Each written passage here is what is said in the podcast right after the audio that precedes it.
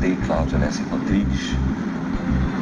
O cu não matou Cláudia Alessi Rodrigues. Ninguém matou Cláudia Alessi Rodrigues. Cláudia morreu de morte natural, infelizmente, devido a uma dose letal de cocaína. Mas ninguém matou Cláudia Alessi Rodrigues. O caso Últimos Passos é um podcast sobre um dos mais midiáticos crimes contra mulheres ocorridos no Brasil, o assassinato de Cláudia Alessim Rodrigues em julho de 1977. A história da Cláudia foi um desses crimes assim que parou o país. Trabalhei exclusivamente nesse caso. Eu tinha todo o processo dela numa, numa pasta e eu andava com aquela pasta para cima e para baixo, com fotos, depoimento e tal. É, só, tra só tratando disso. Foi um caso que realmente parou o, o país durante muito tempo. O país todo acompanhou, não só o Rio, acompanhou sempre a de jovens. E foi uma coisa cruel, porque o corpo né, foi encontrado desfigurado, entendeu? ela foi estuprada. Foi uma coisa, a menina tinha 21 anos, né? Quer dizer, foi uma coisa assim muito chocante, né? Eu me lembro desse um choque muito grande, né? não só no Rio, mas no Brasil todo, tanto que veja que é uma revista, não é uma revista carioca, é uma revista paulista, né? mas deu capa. Né? Esses são os jornalistas Maurício Menezes e Zueni Ventura, alguns dos entrevistados que você vai ouvir aqui no podcast. Depois de ser cruelmente espancada e violentada, Cláudia, já sem vida, foi lançada nua nas encostas do Leblon, no Rio de Janeiro. Jovem da classe média carioca, ela tinha apenas 21 anos. Para azar dos suspeitos, o corpo não alcançou o mar e por apenas 10 metros. Uma morte por estrangulamento. Estrangulamento e com isso é engrenadura. Logicamente, o criminoso, para se livrar do cadáver, amarrou uma, uma mala, um plástico juntamente com pedras e arremessou daqui de cima. Mas uma morte mais ou menos se deu aqui por cima e foi remetida lá embaixo encontrado no pescoço dela uma bolsa com etiqueta estrangeira, contendo três pedras, uma bolsa de mais ou menos 60 por 40. Ela tinha um arame em volta do pescoço, ficou presa na pedra. Orlando Gulo e Jorge Lucas foram os peritos do Instituto de Criminalística Carlos Éboli que chegaram ao local logo depois de serem acionados pela Delegacia da Gávea, um bairro perto do Leblon tráfico de influência junto ao governo do Rio de Janeiro, corrupção na polícia e ondas de machismo, mesmo entre mulheres, e muitas reviravoltas fazem parte de todo o desenrolar da investigação do caso. Tinha os conhecimentos da cúpula para a cúpula da Polícia Civil. Está entendendo o jogo? Da cúpula da Polícia Civil. Então, o Jamil foi afastado justamente. O Jamil estava certíssimo, no caminho certo, no caminho certo. O assassinato de Cláudia me impressionou. Em 1977, eu era um pouco mais nova que ela. Vivia numa cidade no centro-oeste, a 1.600 quilômetros de onde ocorreu o crime. Mas o que aconteceu com a Cláudia me marcou para sempre. Ele começou a espancar ela, espancou, ela foi torturada, na verdade. A parte aqui que eles chamam de chamada melisma, estava toda espancada. O seio dela, tinha o bico do seio estava todo torcido, retorcido. Ela foi torturada. O espancamento foi um negócio terrível mesmo, na autópsia. O que eles encontraram foi o seguinte, o bico, um dos bicos, tinha um corte na vagina, profundo, e tinha uma coisa que chamava muita atenção, que até hoje ninguém conseguiu descobrir o que foi. O depoimento do fotógrafo Amicute Galo é forte mas importante para ilustrar o grau de violência sofrido por Cláudia. Um pouco antes de começar a pensar em contar essa história, eu estava, digamos que, no olho do furacão da minha vida profissional e pessoal. Remexer o caso, que nunca saiu da minha cabeça, me deu forças para seguir em frente e superar alguns obstáculos. Como jornalista, considero a oportunidade única fazer uma pequena justiça à memória dessa moça morta em um crime de feminicídio, quando o conceito da palavra ainda estava em gestação. O termo feminicídio ficou conhecido um ano antes do assassinato de Cláudia Lessim Rodrigues. Foi durante o Tribunal de Crimes contra as Mulheres, em Bruxelas, quando foi citado pela primeira vez pela socióloga sul-africana Diana E. H. Russell. Eu pedi para a jornalista Tete Karabchevsky nos dizer como Diana resumiu o seu significado. Feminicídio é o assassinato de uma mulher por um homem, pelo simples fato dela ser mulher. Para a família, falar sobre um crime que tira a vida de uma pessoa querida é cutucar feridas que jamais, jamais se fecham. Eu acho que eu senti culpa por não ter acompanhado ela. Senti uma culpa danada. Essa culpa eu trouxe muito, eu trouxe isso na minha psicanálise. Eu fiz 10 anos de psicanálise. Né? Mas eu me senti assim, meio que responsável, porque eu lembrando disso tudo, me deu um ataque cardíaco ontem. Não consegui dormir direito. Me deu aflição. Essa é Mônica Lessin, prima de Cláudia Lessin Rodrigues. Para juntar todas as peças do caso Cláudia, eu precisava conversar com pessoas que fizeram parte dessa história. Mais de 40 anos depois, as personagens do caso ainda estariam vivas? Eu conseguiria descobrir o paradeiro do detetive Jamil Vavar, figura decisiva na investigação do assassinato de Cláudia? Não sabia muito por onde começar. Quando me lembrei de um colega da faculdade de jornalismo que tinha se tornado delegado da Polícia Civil com a ajuda de um colega dele, eu tive acesso a dois endereços de Jamil Vavar que constavam dos arquivos da polícia. A primeira tentativa foi em vão. Na segunda, cheguei a um prédio de poucos andares, mas sem porteiro. Bom sucesso, uh, número 70. Eu acho que é aqui. Não tem porteiro. Bom, mas tem alguém saindo aqui. Vamos ver. Vamos ver. O, oi, tudo bem? Boa tarde. Sabe me dizer se mora aqui o detetive Jamil Vavar? Sim, seu Jamil mora no 401. Eu já toquei aqui, mas parece que ele não está em casa. Você poderia me deixar entrar? Eu estou fazendo entrevista sobre um, um crime que ele resolveu há muitos anos e eu preciso muito falar com ele. Tá, pode subir. Obrigada, viu?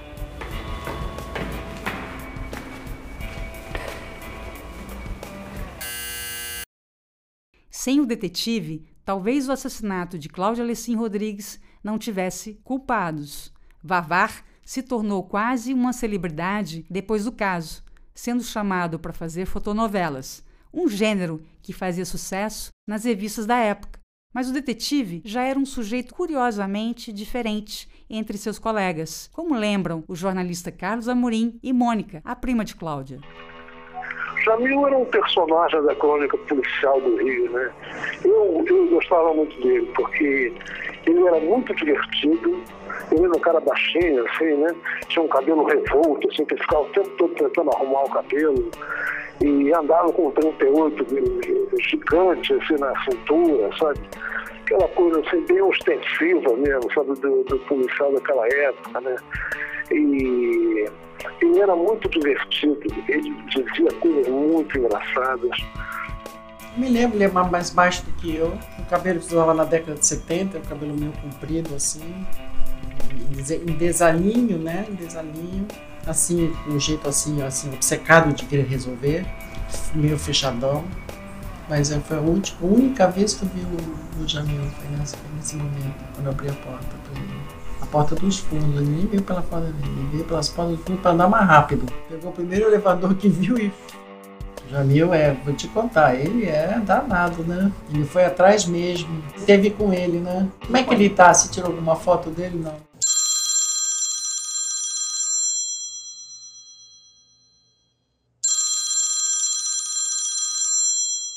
Alô, Heloísa? Aqui é o Jamil Varvar. Tão fundamental quanto encontrar o detetive era ter a sorte de localizar a pessoa mais importante da vida de Cláudia, sua irmã, a atriz Márcia Rodrigues. Nenhuma notícia de jornal, nem nas redes sociais. Nada mostrava o caminho. Como o ditado diz, quem tem boca vai a Roma. Certo dia, comentei sobre a ideia de produzir o podcast com uma vizinha minha, produtora de exposições de artes plásticas. Ela me disse que o artista Cabelo era ex-genro de Márcia. Daí nasceu a esperança de finalmente estar frente a frente com ela. Como nada vem de bandeja, Márcia havia se mudado da cidade do Rio de Janeiro. Convencê-la a tocar numa dor tão profunda era meu desafio. Numa troca de mensagens, com toda a sua elegância e principalmente generosidade, Márcia topou conversar comigo. Atriz que abandonou a profissão um tempo depois do assassinato da irmã, nunca mais deu qualquer entrevista sobre o caso. Eu aceitei conversar com você porque eu também me impressiono muito essa coisa da, de, da, do feminicídio, né, da, do crescimento, né, disso. A gente está vivendo uma, um, tempos horríveis, né, tenebrosos e tudo, e ninguém está livre disso. Eu tenho a tendência, né, a tendência de achar que a, as mulheres estão sendo mortas porque elas estão finalmente tendo voz. Elas estão se colocando, elas estão querendo a sua liberdade, elas estão querendo ter uma igualdade de, de direitos, é, estão querendo, estão se sobressaindo, né? É, eu estou dizendo, a gente não pode culpar as mulheres por causa do, porque nada justifica você matar alguém, nada. Eu sou Heloísa Eterna e convido você a acompanhar os últimos passos de Cláudia Alessim Rodrigues e o que aconteceu pelo caminho do momento em que ela sai de casa para ir a uma suposta festa até chegar a respostas de onde, quando e por que razão ela foi morta. Três perguntas que ficaram no ar até hoje. Ela, com uma idade, ela tinha 20, 20 anos, né? E uh, era uma coisa. Ela era muito imatura ainda, muito imatura. E a coisa da festa, né? Do, de gostar de festa, gostar de, de sair de casa. Para Márcia, ainda ressoa a versão que foi contada exaustivamente pelos indiciados pela morte de sua irmã. Mas houve mesmo uma festa? O detetive Jamil Vavar tem a resposta. Chega a dar nojo de tanta mentira, tudo é, embasado pelo dinheiro de um, de um criminoso bárbaro que cometeu um crime bárbaro desse, que até hoje tem pessoas porque uma mentira dita todo dia acaba se transformando numa verdade. Até hoje, quando falo que eu descobri o caso, ah, ela morreu numa festinha, por quê? Porque estava condicionada às alegações que saíam de, diariamente dos jornais e acabaram incutindo isso no povo, que sem se aprofundar na investigação, sem saber realmente o que aconteceu, Ainda nos dias de hoje, há quem acredite na história contada pelos suspeitos, pela polícia e reportada exaustivamente na mídia. Jornais, TVs e rádios falavam a mesma coisa. Nas ruas não era diferente. Eu conhecia a Dona Maria, que era a mãe dela, conhecia a irmã. Ela tinha um irmão também que morava fora. E foi uma fatalidade, né? Eu não sei que ela tinha chegado, ela, eu acho que ela tinha ido passar um tempo com o irmão quando voltou, ah, ela foi nessa festa e aconteceu o que aconteceu. O relato que você acabou de ouvir é da dona Regina Pautasso, vizinha do prédio em Copacabana, onde Cláudia Alicim Rodrigues vivia com os pais. Para reconstruir essa história, tomei como base mais de 4 mil páginas dos autos do processo e entrevistas com personagens ligados direta ou indiretamente ao caso. Mas é importante entender como a investigação do assassinato de Cláudia Alecim Rodrigues se desenrolou conhecendo o contexto político e social do ano de 1977. O país vivia sob o infortúnio da ditadura militar. A seleção brasileira de futebol, campeã do mundo da Copa de 70, tentava se classificar para a Copa seguinte. A Canarinho representava o Brasil, onde o lema ameaçador era ame-o ou deixe-o. Como contam nessa ordem Zueni Ventura, que era chefe de redação da revista Veja, o jornalista Carlos Amorim, na época repórter do jornal O Globo, e João Barta, amigo de Cláudia. Isso era a época do gás, a época da ditadura, quer dizer. O Brasil tem novo presidente, Ernesto Geisel, cuja missão... Por o Brasil é um país de uma, de, submetido a uma ditadura violenta, em que os presos eram torturados e tratados de forma absolutamente desumana. Eu estava com muito medo, porque nesse mesmo momento também era quando a, a minha militância estava sendo posta em risco. E, e, a raiz dessa investigação, é, eu tinha muito medo de, do que pudesse acontecer comigo. O presidente da República, o general Ernesto Geisel, havia escolhido Faria Lima, presidente da Petrobras e oficial da Marinha, para ser o governador da fusão do estado da Guanabara com o Rio de Janeiro. A repressão aos chamados subversivos era moto contínuo, com apoio de grande parte do empresariado e da classe média. O presidente militar fazia valer o ato institucional número 5, caçando deputados e cidadãos comuns, como você. Mas aí você me pergunta: o que a condução de um caso de assassinato tem a ver com esse contexto? Muita coisa, principalmente tráfico de influência da família de um dos suspeitos. Como lembra Maurício Menezes, na época jornalista do estado de São Paulo. O pai dele era uma coisa impressionante. O cara tinha dinheiro que não acabava mais. Eles tinham condições de comprar todo mundo. Onde, quando e por que Cláudia Lecim Rodrigues foi assassinada e seu corpo jogado nas pedras da Avenida Niemeyer são perguntas que ainda hoje, mais de 40 anos depois, inquietam.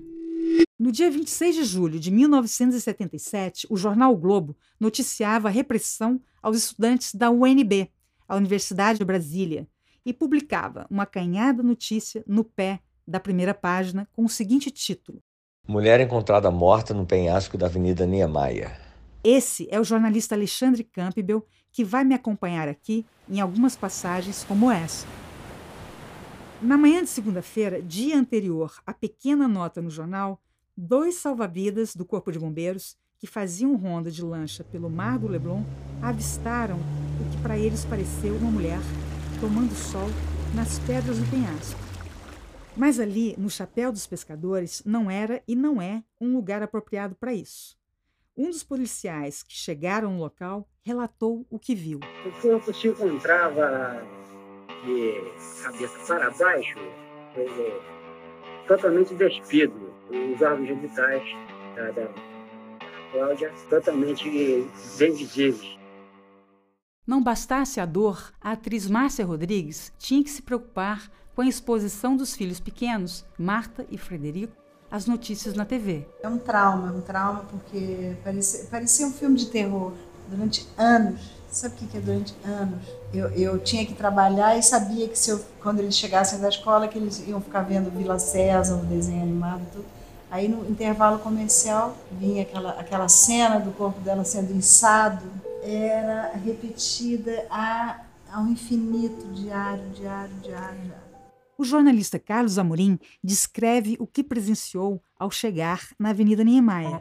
E como foi um escândalo aquele negócio, a delegacia de homicídios entrou imediatamente no caso. Estava um circo ali, você não faz ideia. Tinha dezenas e dezenas de pessoas ali na avenida olhando aquela festa toda, com sei quantos carros de polícia, de carro de bombeiro. Era um circo total, assim. E, de novo, a questão da cena do crime foi absolutamente negligenciada, sabe? Aquela bando de gente ali mexendo em tudo, andando, jogando cigarro aceso, ah, sabe? Era uma, uma farra do boi, sabe? E, e a dificuldade dos bombeiros para tirar aquele corpo, para subir tudo com cordas. Foi uma, uma pantomima aquele negócio lá, viu? Me lembro que a matéria do Globo que eu escrevi dizia isso, que a, a confusão de pessoas, de gente para todo lado, que misturava banhistas ali da, do Leblon com, com jornalistas, com polícia, é uma farra, um negócio impressionante. E, de novo, tudo que não se deve fazer numa cena de crime aconteceu ali. Se você acredita em destino, o de Cláudia foi traçado duas semanas antes, na pré-estreia do filme Gente Fina é Outra Coisa. Márcia era uma das atrizes do filme do diretor Antônio Calmon.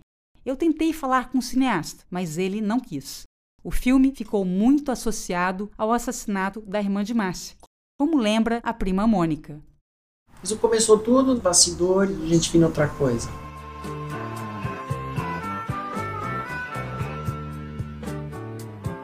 Sorte é que a Márcia está tá na mídia, né? Senão isso ia talvez ficar meio apagado por conta do, do dinheiro. Eu vou seguir a lógica de investigação de Jamil Vavar, de que para resolver o caso ele só teve que seguir os passos de Cláudia e contar essa história fazendo o mesmo a partir de relatos de familiares e entrevistados, como o jornalista Zuni Ventura. Uma reportagem pautada por Zenir e que ganhou o prêmio ESSO de jornalismo trouxe uma entrevista bombástica que ajudou a fechar o cerco sobre os principais suspeitos. Antes, porém, é importante saber um pouco sobre Cláudia, essa moça da Zona Sul Carioca, que morava ao lado de um dos marcos arquitetônicos da cidade, o Hotel Copacabana Palace. A Cláudia era, era uma menina da classe média, com sonhos que todos nós compartilhamos. Ela não era muito, digamos, é, progressista em termos político, não era um, não estava na agenda dela prioritariamente a questão política e econômica do Brasil, mas sim era progressista no aspecto uh, cultural da época, né? A, a, liberdade sexual, etc.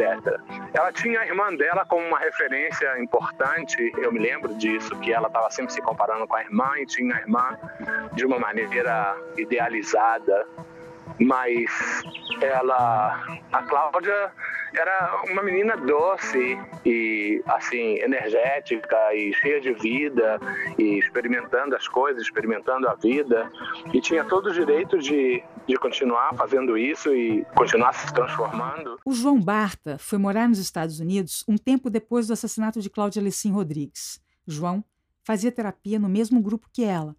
No sábado em que Cláudia saiu de casa para ir a tal festa, Antes, ela tinha ido com João ver o voo das asas deltas em São Conrado. Eu não me lembro do trajeto, mas eu lembro de chegar na casa da Cláudia e acompanhá-la até o, o, quarto dela. E eu me lembro que eu, quando a fui buscar, eu não tinha subido, ela tinha descido. E então, quando eu fui, porque eu estava um pouco preocupado, porque ela não estava muito bem, muito compensada. Então, eu queria estar certeza de que ela ia chegar nessa casa, que ia estar bem e ver qual era o ambiente na casa, como é que ela ia estar. E eu me lembro que eu estava relutante em deixá-la porque ela estava sozinha, não tinha ninguém em casa. E, e eu perguntei, ou seja, isso eu me lembro perfeitamente porque foi algo que sempre ficou ecoando na minha cabeça com uma certa culpa de que eu devia ter esperado que chegasse alguém em casa antes de eu me ausentar. E eu não fiz isso. E eu, para te dizer a verdade, eu acho que é a primeira vez que eu falo disso é, com alguém que estivesse fora do grupo terapêutico ou, ou do castelar, ou, ou alguém fora das minhas relações íntimas. É a primeira vez que eu falo de uma certa maneira publicamente ao respeito, né, sobre essa culpa. Me lembro que na porta do quarto tinha alguma coisa escrita em inglês que ela escreveu e eu brinquei com ela. Eu falei, olha, então, mas eu tinha que ir, eu não sei, me lembro que tipo de compromisso eu tinha, eu tinha que ir embora e eu falei com ela que ela podia aproveitar e, e estudar inglês, principalmente gramática, porque estava escrito na porta estava errado, eu me lembro, fazendo uma piadinha com ela e fui embora eu fui uma das últimas pessoas a vê-la e é, depois que eu a deixei em casa, segundo as investigações, ela eu deixei a, a Cláudia não estava muito bem nessa época, mas eu acho que eu prefiro não relevar, não sublinhar muito a, a, a, a situação psicológica ou emocional da Cláudia. Éramos todos jovens neuróticos é, que podiam custear um tratamento e fazendo, como se diz hoje, um tune-up. Aos 21 anos, Cláudia tinha muitas dúvidas, questionamentos, como qualquer jovem na idade dela. Concluiu o curso científico similar ao ensino médio de hoje e fez pré-vestibular para psicologia mas avisou em casa que não tinha mais condições de levar os estudos adiante. Com o pai Hilton, funcionário de um órgão federal vinculado ao Ministério dos Transportes, a relação era tensa. E a mãe, Maria Doroteia, uma secretária executiva de família alemã, era quem botava panos quentes. Meu, meus pais já eram mais velhos quando ela nasceu. É, eles nunca foram assim muito é, super super pais, né? Eles não tinham isso. Meu pai era piloto de avião, meu pai gostava de, de voar, né? De, de, de, do trabalho dele, ele adorava o trabalho dele. Minha mãe trabalhava fora também como secretária. Com o desinteresse pelos estúdios, Cláudia ficava em casa ouvindo música.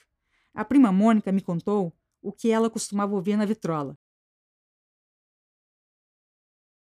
Músicas melancólicas, né, das João Baez. A gente tinha uma amiga em comum, Marizinha, Maísa era muito amiga dela. Nós fomos para Cabo Frio, fomos para casa dela. Ela gostava de praia, ela gostava de amigos, saía, se divertia, engraçada, espirituosa. Nunca via assim a, a Cláudia com raiva de alguma coisa. Só quando era injustiçada. Ela mudou depois que ela voltou dos Estados Unidos. Aí acho que o rapaz devia ser um adicto, um viciado, ou seja, ela fez aquela tatuagem da lágrima, né? Depois de muitas tentativas, trocas de mensagens, finalmente consegui falar com Marisa Bueno Paranhos, que o pai da Cláudia costumava dizer que era a melhor amiga de sua caçula. Filha de pais divorciados, o que para os padrões conservadores da época era quase um escândalo, Marizinha me contou por que gostava de frequentar a casa dos Lecim Rodrigues. Eu ficava muito hospedada na casa da Cláudia, que era também um outro lugar maravilhoso de efervescência cultural, que era Adriana Prieto, deu amiga da, da Márcia, né? Que a Márcia foi eleita garota de Ipanema, né? Fazer o filme. Então a gente vivia aquilo, aquilo com o Arduino, com o laçante. As meninas todas adoravam quando o Arduino chegava, falavam, meu Deus, chegou o Deus. Né? E ele era super amigo da Márcia, pai da Cláudia também era um cara, uma figura, que ele, ele dirigia assim, aqueles, esses aviões comerciais. Então, quando ele passava em frente à casa da Cláudia, ele fazia assim, e descia o avião para a gente curtir, falar, olha lá, seu Hilton. Dona Maria era bilíngue, bilíngue, acho que ela falava alemão, né? Português e inglês, e ela era taquígrafa. E trabalhava para o pessoal lá para alguns empresários que ficavam hospedados no Copacabana Palace. Então, uma boa parte da nossa infância, adolescência, pré-adolescência, era passada ali, naquela piscina lá do Copa. A gente ia tomar banho na piscina do Copa. Íamos junto com a Dona Maria, com a mãe da Cláudia e, e da Márcia, que era uma delícia. O tio era arqueólogo, então convivia com os índios. Eu até teve uma época que eu queria ser arqueóloga também por causa dele, por tudo que ele contava da, da vivência dele com os índios, de tio. Então a gente eu fazia parte um pouco muito da família da Cláudia. Esse foi o primeiro episódio de O Caso Últimos Passos, a história de um crime cruel de feminicídio contra a jovem Cláudia Lecim Rodrigues. No próximo episódio, a relação tumultuada com os pais, a ida aos Estados Unidos, a terapia e a idolatria pela irmã.